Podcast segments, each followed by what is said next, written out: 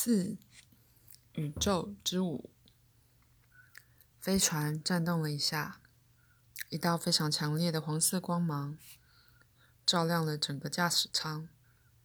随后，黄色变成了玫瑰色，接着又转成紫色，随后又变成美丽的天蓝色，最后是耀眼的白色。白光很快的熄灭。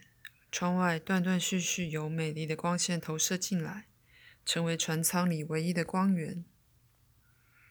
看窗户外面，我们起身走到窗户边，眼前的景象让我不仅兴奋的全身起鸡皮疙瘩，因为实在是太奇妙了。我看到很多呈螺旋状、五颜六色的星群散落在天空的各个角落。每一个光点都以缓慢的速度移动着，每个星群都像一团团色彩缤纷的烟雾，也像一个个的漩涡。除此之外，天空中遍布大大小小的星星、彗星、太阳和行星，还有多种色彩的星云。有些形状看起来像棉花糖，有些则像打开瓦斯炉时冒出的火苗。星云最外围拖曳着闪闪发亮的丝状物，让它看起来像起了一圈圈的涟漪。有时还会随着星云的移动而缓缓消散。那个巨大的螺旋体越来越大，好像有生命力似的，不断向外扩散。远处有些光点突然爆开，蹦出转瞬即逝的火花。就像阳光照射在金属片上造成的散光一样。我们正在观看银河系是如何运行的。现在，让我们来听听看每个移动的星体会发出什么声音吧。阿米按了仪表板上的一个按钮，飞船里充满了许多难以形容的声音，有的像嗡嗡声，时而低沉，时而尖锐。有的像汽笛鸣叫的声音，听起来很刺耳；也有的像连续的雷鸣。而光点在爆开时发出的声响，让我联想到弹奏竖琴时发出的清脆乐音。听完这么多的声音，我觉得好像欣赏了一首难忘的协奏曲。银河就是这样发生的。现在咱们加快速度。阿米轻轻拉起一个握杆。那片流星群以令人难以置信的方式飞快地运动，并逐渐向四方伸展扩大。我越来越觉得银河系是活的，它有自己的意识和律动方式。它的外形就像一个生长在宇宙里的大水母，按照自己的步调，将闪闪发光的触角往周围延伸。的确如此，我发现即使它加快了运行速度。它产生的律动和因此演奏出来的协奏曲，不管在旋律还是节奏方面，都显得非常协调。我仿佛听到波旋、转音和高低起伏的乐音。我的天啊，真是太美妙了！文卡激动地呼喊着，泪水心湿润了他那美丽的双眼。跳舞的银河发出五颜六色的光线，反射在他的瞳孔上。闪亮的星光使他的眼睛显得更加明亮美丽。阿米以一种崇敬的语气说：“到了这里，我们和神之间的距离又拉近了一些。只要银河系一产生律动，神也会跟着高兴起来，因为神并不像我们站在外面观看，而是因为有了它的律动，才有能量的产生。”然后才能将能量转化成几千几万颗的星球。还有呢，不管是像银河系那么大的实体，或是像我们一样渺小，甚至比我们更小的生物，神都会从每个个体的内心观看周围的一切，因为神的心中有爱，才会将自己崇高的精神与他创造出来的万物分享。面对如此惊心动魄的场景。文卡激动的哭了，我也感到喉头哽咽着。我想安慰一下文卡，便把他搂在怀中。他的脑袋依偎在我的肩膀上，我闻到了他身上迷人的香味。我轻抚着他的头发，他的长发又顺又滑，上面系着黄丝带编织的蝴蝶结。阿米打断了我们俩的亲密接触。今天就到这里吧。无论什么事情过分了就不好，甚至包括美。你们俩过来。他把我们俩拉到旁边的座位上。我发现自己并不想松开搂着文卡的手。我这是怎么了？我坐了下来，强烈的光线重新照亮了驾驶舱。我心里想：阿米还能展示什么更惊奇的东西呢？看过那些奇妙无比的画面之后，其他的事物都显得平凡无趣了。阿米说：“只要有爱心，所见所闻就不会冰冷无情。看看外面吧。”飞船回到了海水浴场浴场上空，眼前景物依然如故：岩石、帐篷、灯火、月亮。我感到很失望。我们跑到遥远的银河系之外。结果又回到这个老地方。我本来想看看遥远的世界是什么样子，怎么哪儿也没去。飞船一直是停在这里的。阿米笑了。我们明明从银河系外面看到了银河啊！你们看到的其实是投影出来的画面，把预估要好几亿年才能完成的运动浓缩成短短的几分钟。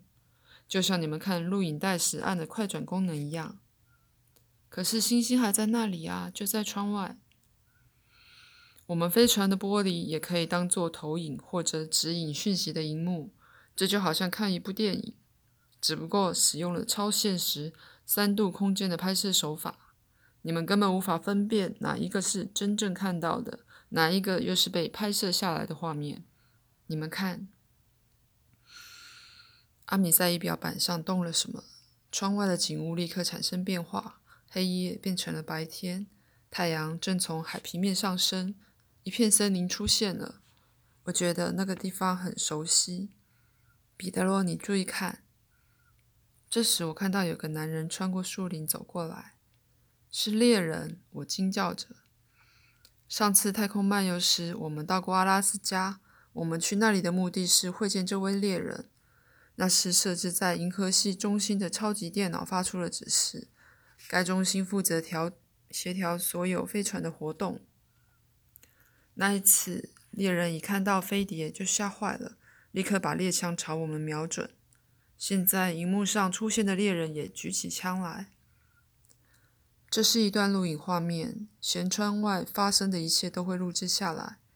以后可以随时放映这些图像，看起来跟真实情况一样的清晰。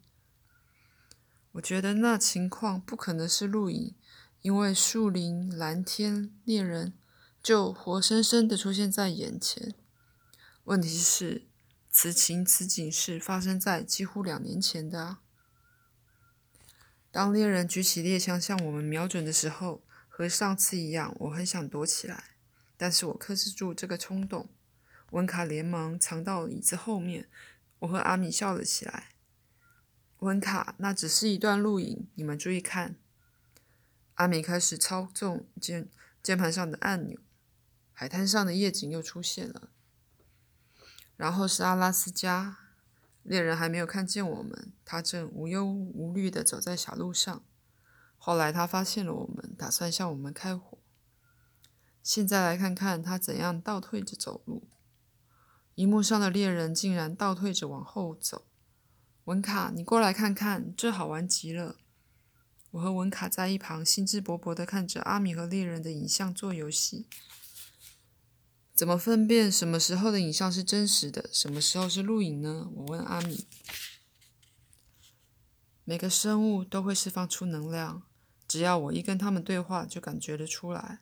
如果是录影的画面，就什么都感觉不到。我们又回到了海滩上空，但是这一次并不是黑夜的景观。彼得罗，你注意看，阿米对我说。当我向外望去，几乎不敢相信，我竟然在那里，正从维克多的汽车里走出来，而且看起来很开心。但最不可思议的是，处在那个当下的我，居然看着我自己。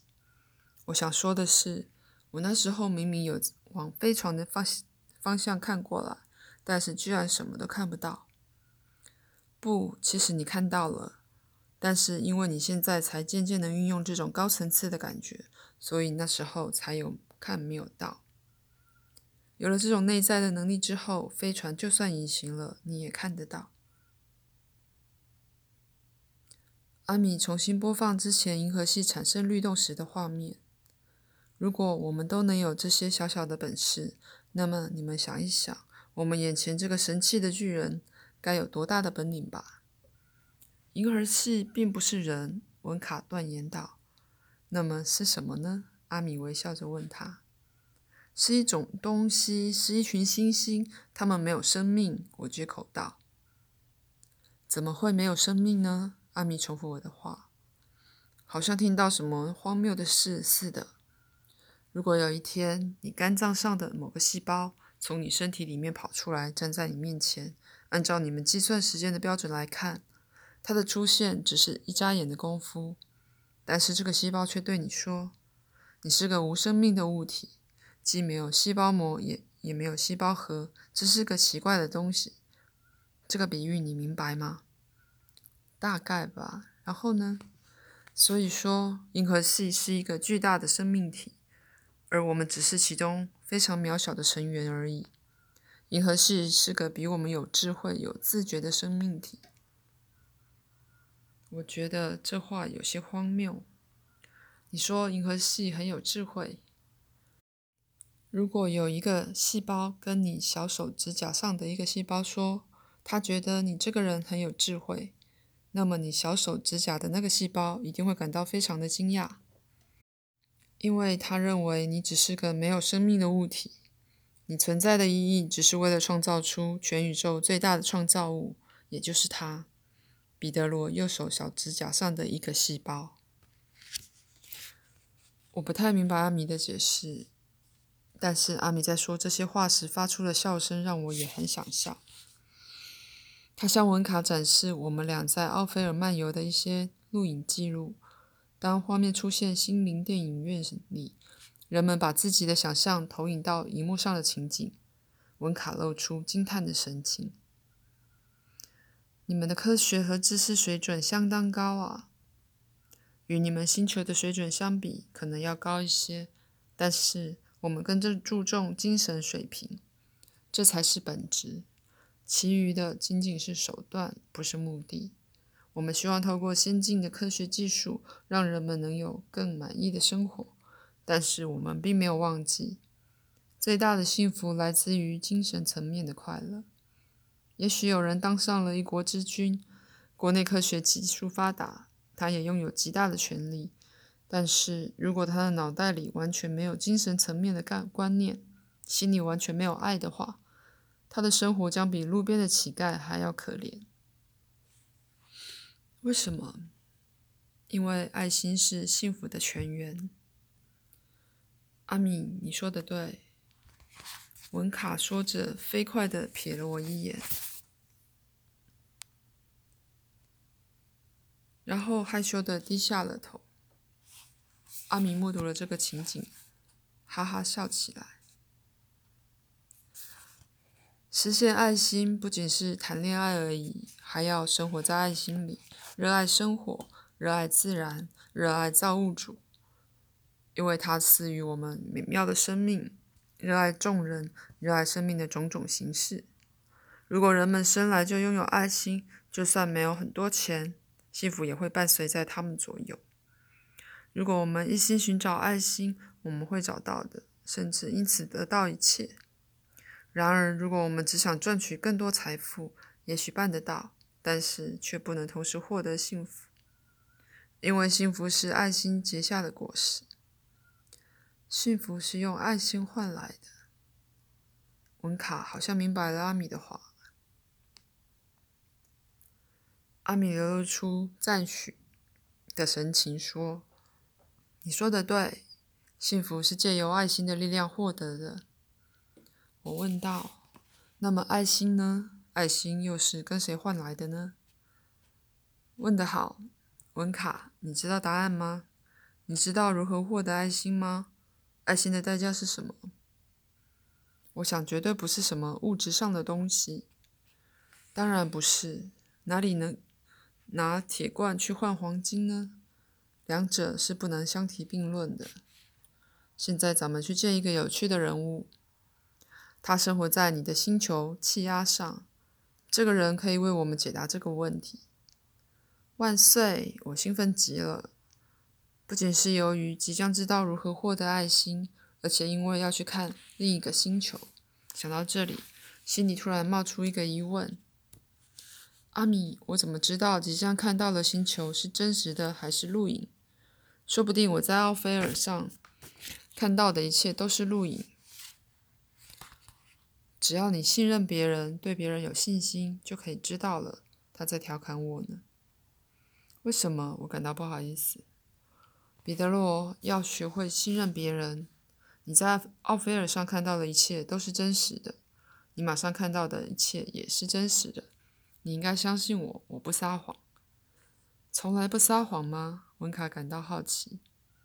是的，但有时对于习惯黑暗的人，不适合过度揭露光明，因为他有可能眼花缭乱，甚至失明。在某些情况下，对于长期生活在光明中的人，也不适合揭露太多的黑暗面，因为他会受到极大的惊吓。阿米耐心地说明这个复杂的问题。我和文卡对阿米说的话还是不大明白。阿米进一步解释：过度的黑暗或光明都影响人们清楚地看到事物的面目。有时应该给儿童讲讲白光的故事。也许你们就能了解我在说什么。白光是什么？文卡问道。根据气压星球上的传说，这是一种从鲁迪斯星球上衔回婴儿的鸟。啊，那根本是哄小孩的话。以后咱们再说肚子里有一粒小小种子的故事。只有等小孩长大一些，咱们才能给他说明白。你还是现在说明白吧，这个问题我是真的不明白。文卡不放弃的追问：“我也不明白。”阿米看着我和文卡疑惑又期待的样子，忍不住哈哈大笑，甚至流出了眼泪。他的笑声感染了我们。万事万物都有适当的次序和时机，要想懂得代数，就得先学会加减法。我们早就学过加减法了。文卡发出抗议：“我说的不是那种加减法。”他抬头看看，好像在寻找例子。让我们这么说吧：为了了解为何这些话题会引发如此热烈的讨论，这个这个理论，我们要先知道相对论在说些什么。听到我讲的这些话，你们有没有联想到什么问题啊？阿米饶有兴致地看看我和文卡。我和文卡面面相觑。两人的表情好像一个大问号，我们三人同时大笑起来。